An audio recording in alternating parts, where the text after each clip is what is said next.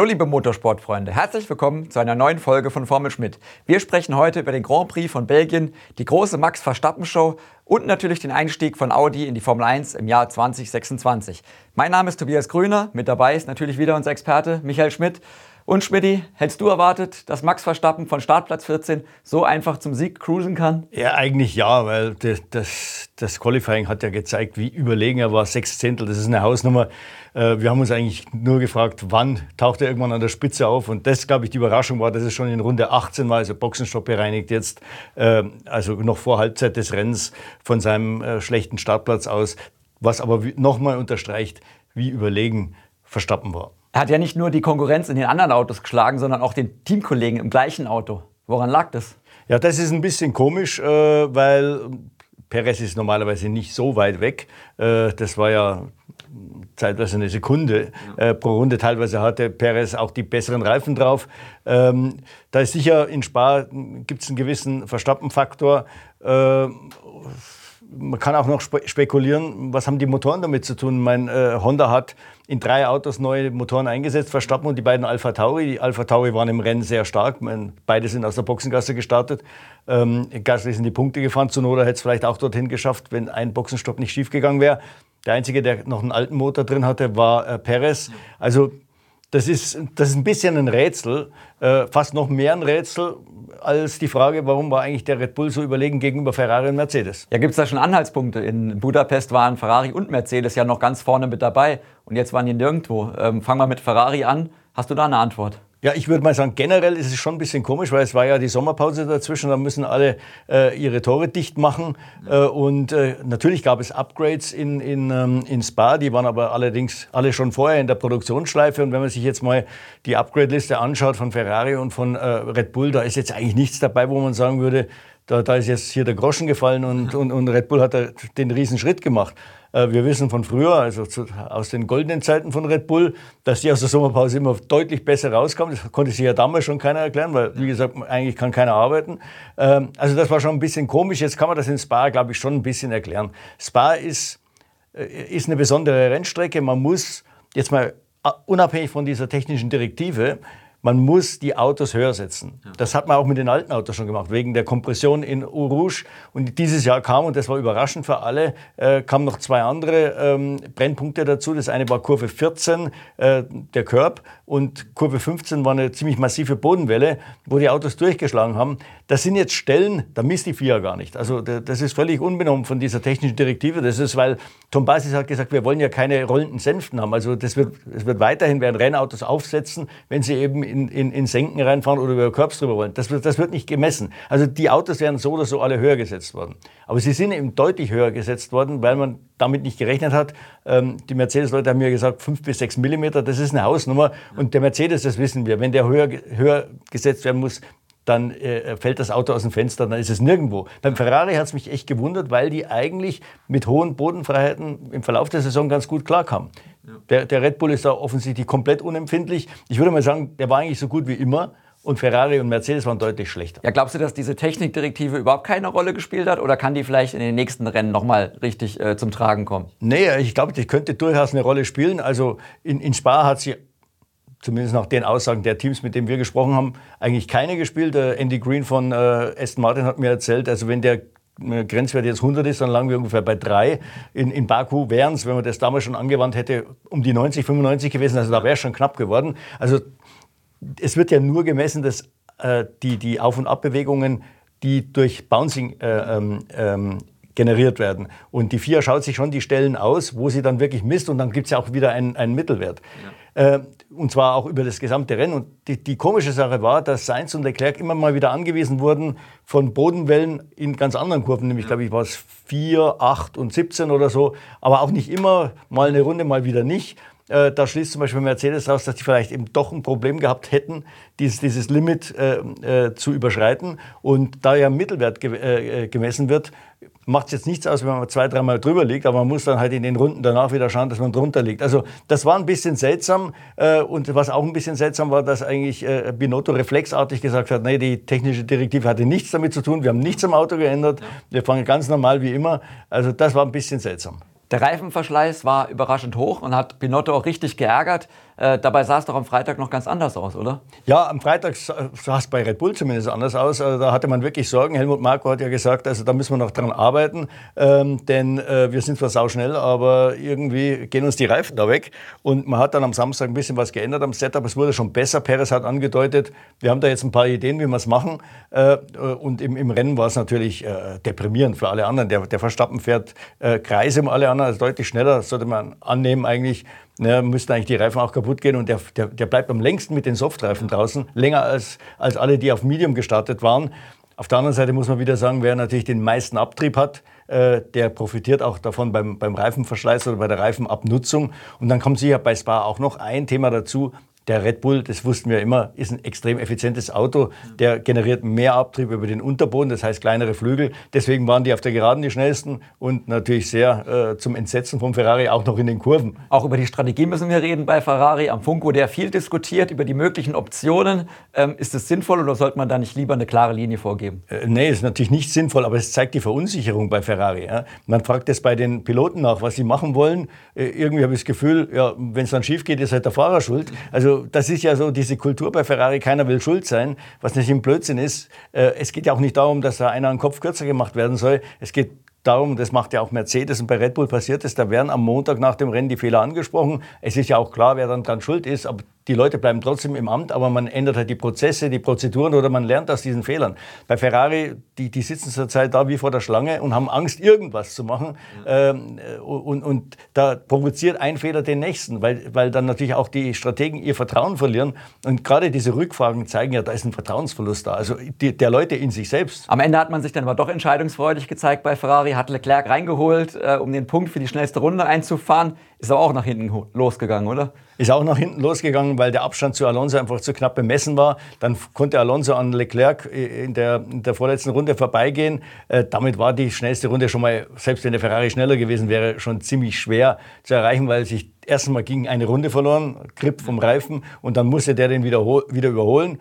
Äh, jetzt äh, Red Bull hat gesagt, er wäre auch unter idealen Bedingungen nicht schneller gewesen der DRS-Effekt hat ihm sicher was eingebracht. Und man muss dazu sagen, Verstappen fuhr ja seine, äh, seine schnellste Runde irgendwie 13 Runden früher. Also der, der Ferrari war ja zu dem Zeitpunkt auch noch 30 Kilo leichter, als Leclerc dann darauf angesetzt wurde. Das zeigt den Klassenunterschied. Leclerc wollte ja eigentlich gar nicht reinkommen am Ende, hat gesagt, das Risiko ist ihm zu groß. Dann hat er sich auch noch eine Strafe eingefangen. Äh, wie, ist da, wie, ist das zu erklären? Ja, das ist halt dann das Pech. Man, es kommt jetzt zu all diesen Fehlern, zu all diesem Druck, der auf Ferrari lastet, kommt auch noch Pech dazu. Ich meine, das Abreißvisier, das der Leclerc da vom Verstappen in den, in den Bremsschacht kriegt, das ist ja das beste Beispiel. Also dümmer kann es nicht laufen. Also wenn der Leclerc ein Abreißvisier wegwirft, dann, dann landet es nicht beim Verstappen im, in dem Bremsschacht, sondern bei irgendeinem anderen, wahrscheinlich beim Teamkollegen. Also so ist es jetzt im Moment gerade bei Ferrari. Äh, da geht alles schief und natürlich jetzt kam dann noch diese, diese Boxenstrafe dazu. Aber sind wir mal ehrlich, ob das jetzt 98 Punkte Rückstand sind oder 96, äh, das, das entscheidet die WM nicht mehr. Die, die Nummer ist durch die können gar nicht so viel falsch machen bei, bei, bei, Red Bull, dass man das noch verliert. Ja, kommen wir zu Mercedes, den anderen, dem anderen Verfolger von Red Bull, der auch weit entfernt war. Ähm, Toto Wolf war nach dem Qualifying richtig sauer, äh, waren ja noch hinter Alpine. Wie ist das zu erklären? Ja, genau. Also bei, bei Mercedes, wenn man jetzt durch die Saison durchgeht, ist es immer das Gleiche. Die haben ein gutes Rennen, da denkt man alle, ja, jetzt sind sie so knapp dran und dann wieder ein, zwei schlechte Rennen und dann wieder ein gutes Rennen. Man pirscht sich so langsam ran, aber halt immer mit dem, mit dem Rückschlag. Und äh, George Russell meinte dann äh, auf unsere Frage da am, am, am Donnerstag, ähm, ob, sich, ob, man sich sicher sein kann, dass jetzt in Belgien dieses Muster nicht wieder äh, sich wiederholt. Und da sagt er, nee, weil wir haben ja aus diesen ersten zwei Rückschlägen gelernt und dieses Gelernte setzen wir jetzt um. Aber es ist natürlich wieder passiert. Und das passiert deshalb, weil, weil der Mercedes ist ist ein Auto, das eigentlich nur unter bestimmten Umständen funktioniert. Und dann kommt immer mal wieder eine Rennstrecke, wo irgendein neues, äh, eine neue Besonderheit äh, die Ingenieure dazu zwingt, mit dem Setup zu reagieren. Und plötzlich merken die, oh, da haben wir noch mal eine Schwachstelle, an dem haben wir gar nicht gedacht. Das war in, ähm, in ähm, Spa natürlich die Bodenfreiheit, dann kam noch dazu, es war saukalt am, am, am Samstag, 22 Grad Asphalttemperatur.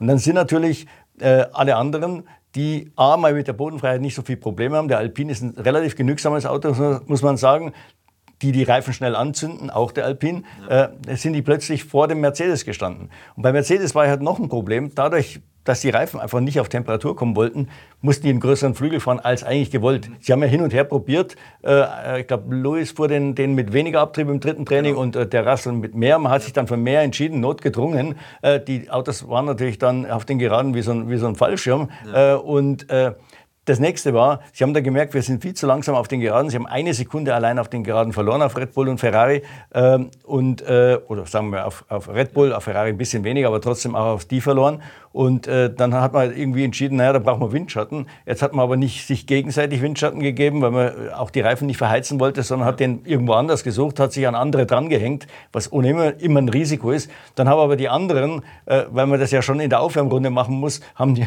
haben die anderen denen quasi die Aufwärmrunde das Tempo äh, äh, diktiert, ist die Reifentemperatur wieder in den Keller gefallen und dann war, war, war, hat der ganze Windschatten nichts genützt. Wie geht es jetzt weiter mit Mercedes? Ist dieses Konzept schon gescheitert? Die Ingenieure müssen ja jetzt schon entscheiden, wie sie das Auto für nächstes Jahr bauen, oder? Ja, absolut. Ich meine, wir alle wissen jetzt nicht, inwieweit die spezielle Form der Seitenkästen, und darauf konzentrieren wir uns ja alle bei Mercedes, wenn man sich den anschaut, äh, jetzt dafür verantwortlich ist, dass dieses Auto so viele kleine Schwächen, Schwachpunkte hat ähm, oder ob man das auch hinkriegt. Äh, das, das Wichtige ist, das hat Chauvelin, äh, Andrew Chauvelin, der Chefingenieur, gesagt, ist, dass dieses Auto ein größeres Arbeitsfenster kriegt. Das ist das Um und Auf. Der, der, funktioniert halt nur in diesem kleinen Fenster. Ob man das jetzt mit solchen Seitenkästen hinkriegt oder nicht, können wir nicht beurteilen. Wir sind keine Ingenieure. Ähm, ich glaube, man muss jetzt auch nicht einen Red Bull deswegen nachbauen. Das haben ja einige gemacht und die sind auch nicht, auch nicht auf den grünen Zweig gekommen. Also ich glaube, das Geheimnis liegt schon auch unter dem Auto und äh, da muss, da muss Mercedes halt einfach jetzt schauen, dass man dieses Fenster erweitert. Das wird in diesem Jahr sicher nicht mehr gehen.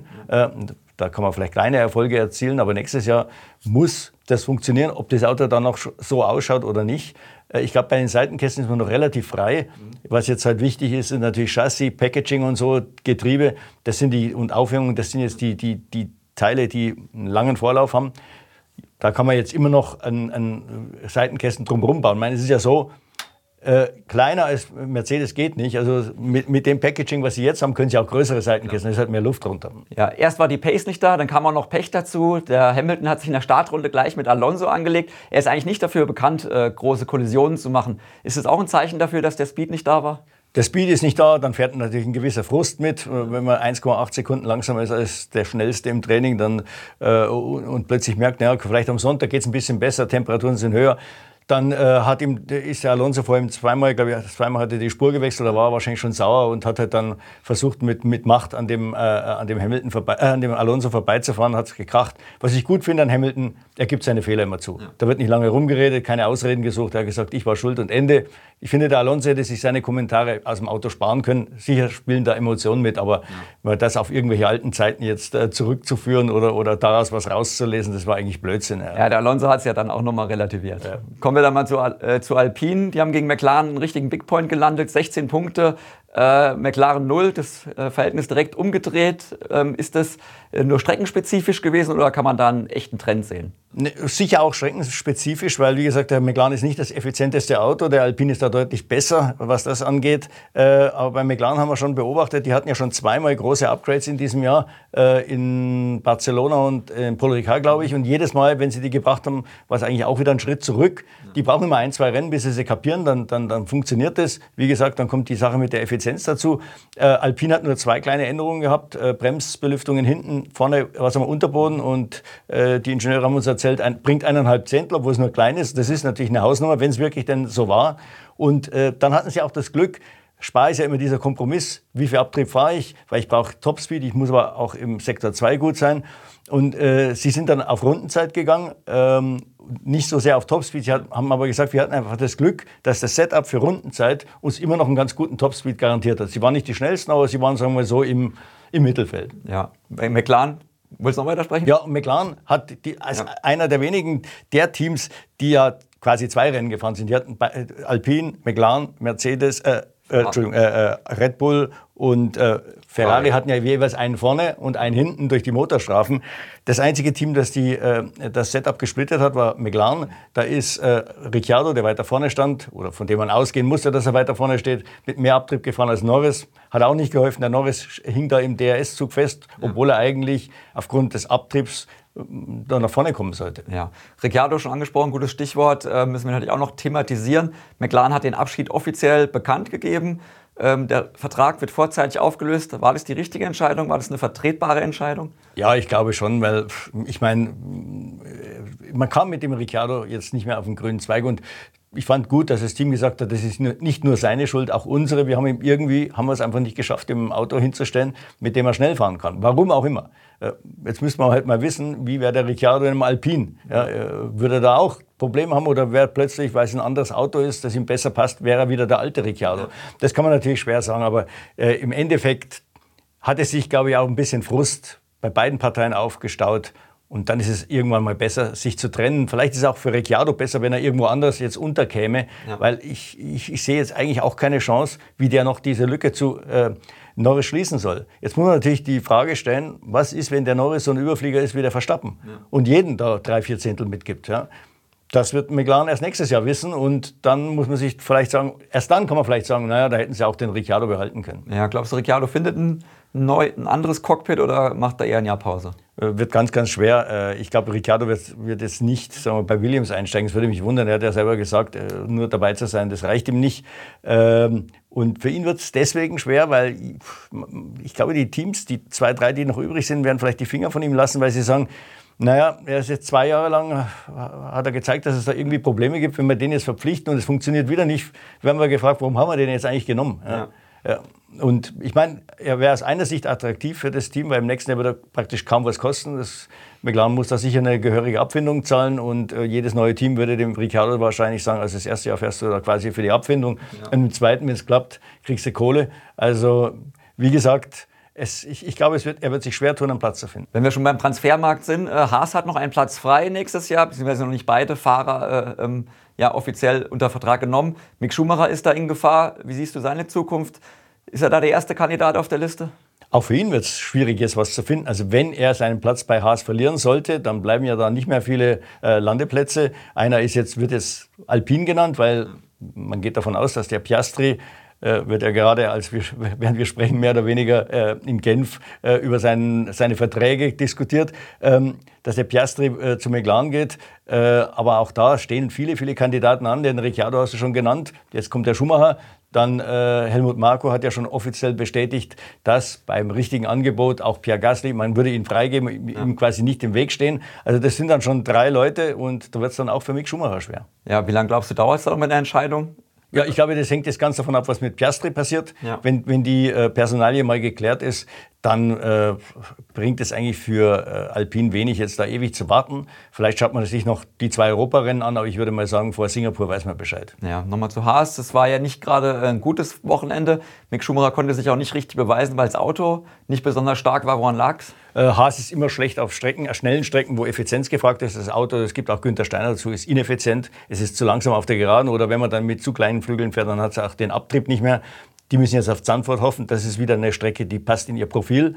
Äh, und äh, Monza wird wahrscheinlich wieder schwierig werden dann sollte es gehen im Restprogramm. Also hier war ganz klar, die Fahrer konnten keine Punkte machen. Äh, Magnus war ja mal ganz kurz, gab für vier Runden in dem Punktering, wurde aber dann äh, ziemlich schnell von den anderen inhaliert. Und ich glaube, Mick Schumacher beim Restart, der war ja, äh, der fuhr ja quasi auch mit dem Fallschirm, kann man sagen, der hatte gar keine Chance ja. gegen die, die da von hinten kamen. Ja, musste auch relativ weit hinten starten. ja. ähm, kommen wir zum anderen Deutschen. Äh, Sebastian Vettel wieder im Rennen, hui, sag ich mal, aber im Qualifying, pfui läuft ja wirklich, das, das, das Muster ist ja in den letzten Rennen schon zu sehen. Gibt es da eine Erklärung für? Ja, der Aston Martin ist kein Auto für eine Runde. Es hat mit den Reifentemperaturen zu tun. Das ist ähnlich wie bei Mercedes. Äh, er tut sich schwer, Reifentemperatur zu generieren.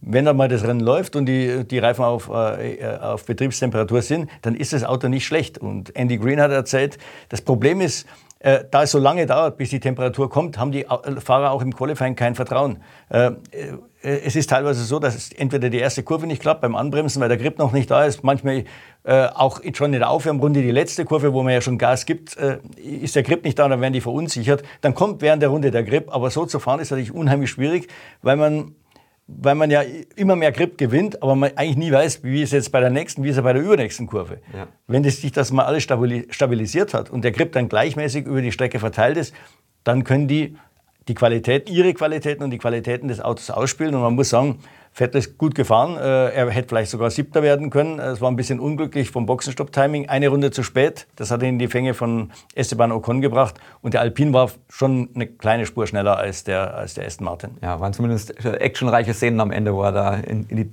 die, Mangel genommen wurde. Ja. Ähm, das äh, weitere große Thema am Wochenende, der Audi-Einstieg, wurde offiziell bekannt gegeben. Sie bauen einen eigenen Motor für 2026 äh, in ihrem Kompetenzzentrum in Neuburg. Ähm, glaubst du, die können da komplett von Null einen Motor bauen, der dann konkurrenzfähig ist? Ja, ich glaube schon. Ich glaube, von der, auf der elektrischen Seite hat Audi volle Kompetenz. Äh, sie haben ja schon in anderen Rennserien das gezeigt. Äh, Softwareseite glaube ich sogar, oder wir haben uns ja mit einigen Audi-Leuten unterhalten, sind sie vielleicht sogar überlegen, weil in den Spielfeldern, in denen sie momentan spielen, ist die Software freigestellt. In der Formel 1 ist die ja extrem äh, äh, äh, eingeschränkt, weil die FIA da noch mitmischt mit ihrer, mit ihrer Standardsoftware. Äh, jetzt in Le Mans oder ja in Dakar können die machen, was sie wollen. Und das ist also wirklich, das ist hochkomplexe Software. Ich glaube, auf dem Gebiet sind sie fit. Beim Verbrenner muss man aufpassen, aber beim Verbrenner muss man auch dazu sagen, der ist schon auch sehr stark reglementiert in der Zukunft. Der untere Teil ist praktisch Standard, den muss jeder gleich bauen.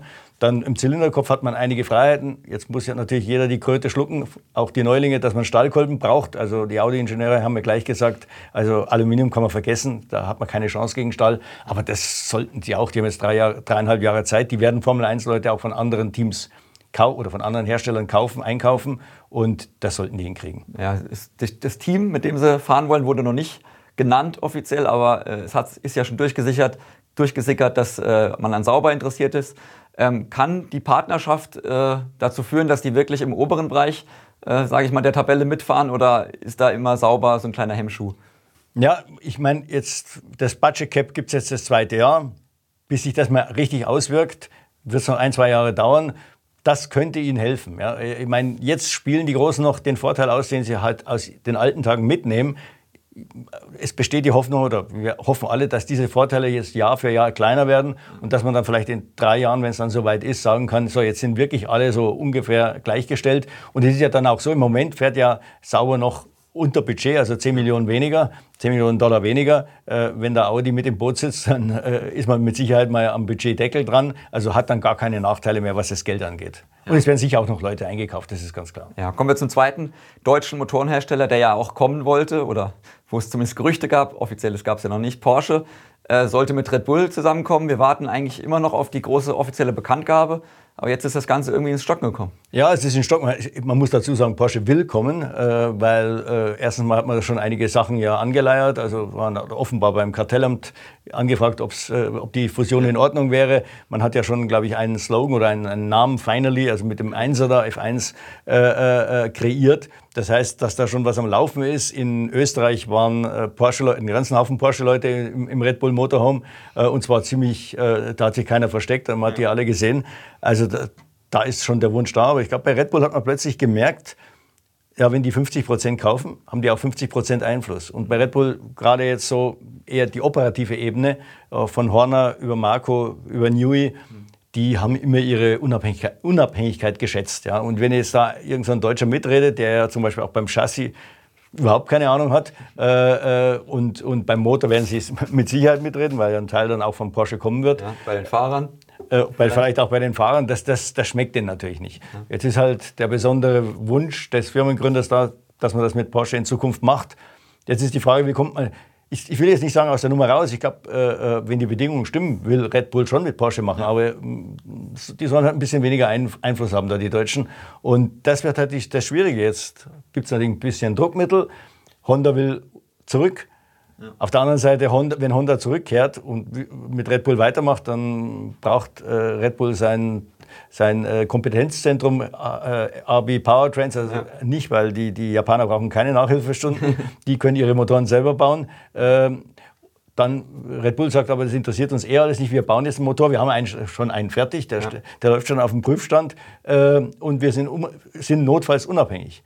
Also das ist, glaube ich, so ein bisschen ein Druckmittel gegen Porsche, ähm, zu sagen, okay, wenn die Bedingungen nicht passen, können wir es auch allein machen. Ja, wie geht's weiter? Ich glaube, Porsche ist ein bisschen unter Zeitdruck, oder? Ja, also Red Bull ist nicht unter Zeitdruck, aber Porsche schon. Äh, die wollen ja an die Börse und äh, vor jedem Börsengang darf man 100 Tage davor, darf man keine großen strategischen Entscheidungen treffen oder bekannt geben. Also Käufe, Verkäufe, Fusionen, wie auch immer. Äh, wenn man jetzt mal sagt, der letztmögliche Termin jetzt in diesem Jahr ist so um 15. bis 20. Dezember, also Weihnachten macht man sicher nicht, dann kommt man auf ein Datum, ja, 5. bis 10. September. Ja. Wenn bis dahin nichts passiert, dann, äh, dann tritt diese Frist ein und dann geht erstmal nichts bis, sagen wir mal, Januar nächsten Jahres. Ja. Aber die vier, äh, da gibt es eine Einschreibefrist, das ist der 15. Oktober für Motorenhersteller. Ähm, bei Porsche ist ganz klar, die kommen nur in die Formel 1 mit Red Bull. Also die die ähm, bauen da jetzt nicht irgendwo einen Motor und sagen, dann schauen wir mal, ob es noch einen Chassispartner gibt. Also ich glaube, das Risiko werden sie nicht eingehen. Also insofern ist da schon Druck vorhanden. Ja, äh, du hast gesprochen, ähm, von Porsche muss es jetzt was kommen demnächst. Äh, aber das nächste Rennen ist erstmal äh, Zandvoort, äh, steht auf dem Programm. Das Heimspiel von Max Verstappen, was erwartest du? Wieder so eine Red Bull-Show oder sollten da Mercedes und Ferrari wieder näher dran sein? Ja, eigentlich sollten sie näher dran sein. Das ist eine Strecke ähnlich wie Ungarn. Da waren sie ja nah dran und eigentlich eine, eine High-Downforce-Strecke. Das ist das Revier von Ferrari. Aber die Mercedes-Leute haben schon gesagt, äh, äh Zandvoort ist extrem wellig. Das heißt, da könnte man wieder in die Gefahr laufen, dass man das Auto höher setzen muss, als man es eigentlich will. Ja, vielleicht kommt dann auch die TD äh, irgendwie mal Punkt da dazwischen. Also wenn das der Fall ist, dann müsste man wieder eine Red Bull-Überlegenheit äh, befürchten. Jetzt schauen wir mal, schauen wir mal wie, wie sich diese Bodenwellen und das alles auswirkt. Ähm, wie gesagt, auf dem Papier müsste es spannender werden, aber ich bin jetzt vorsichtig geworden, auch nach dem, was wir da in Spa gesehen haben. Ja, die Stimmung wird auf jeden Fall gut werden. Äh, Rennen ist natürlich ausverkauft, mehrfach ausverkauft. Äh, viele Holländer äh, werden ihren äh, Nationalhelden bejubeln. Der, als er, er, kommt ja zum ersten Mal als Weltmeister wieder zurück nach Zandvoort. Ja. Äh, wir werden natürlich auch vor Ort sein, uns das ganz genau anschauen und hoffen, dass es vielleicht ein bisschen spannender wird als in, in Spa. Ja, und danach kommen wir wieder und melden uns mit einer neuen Folge von Formel Schmidt zurück. Bis dann, auf Wiedersehen. Servus.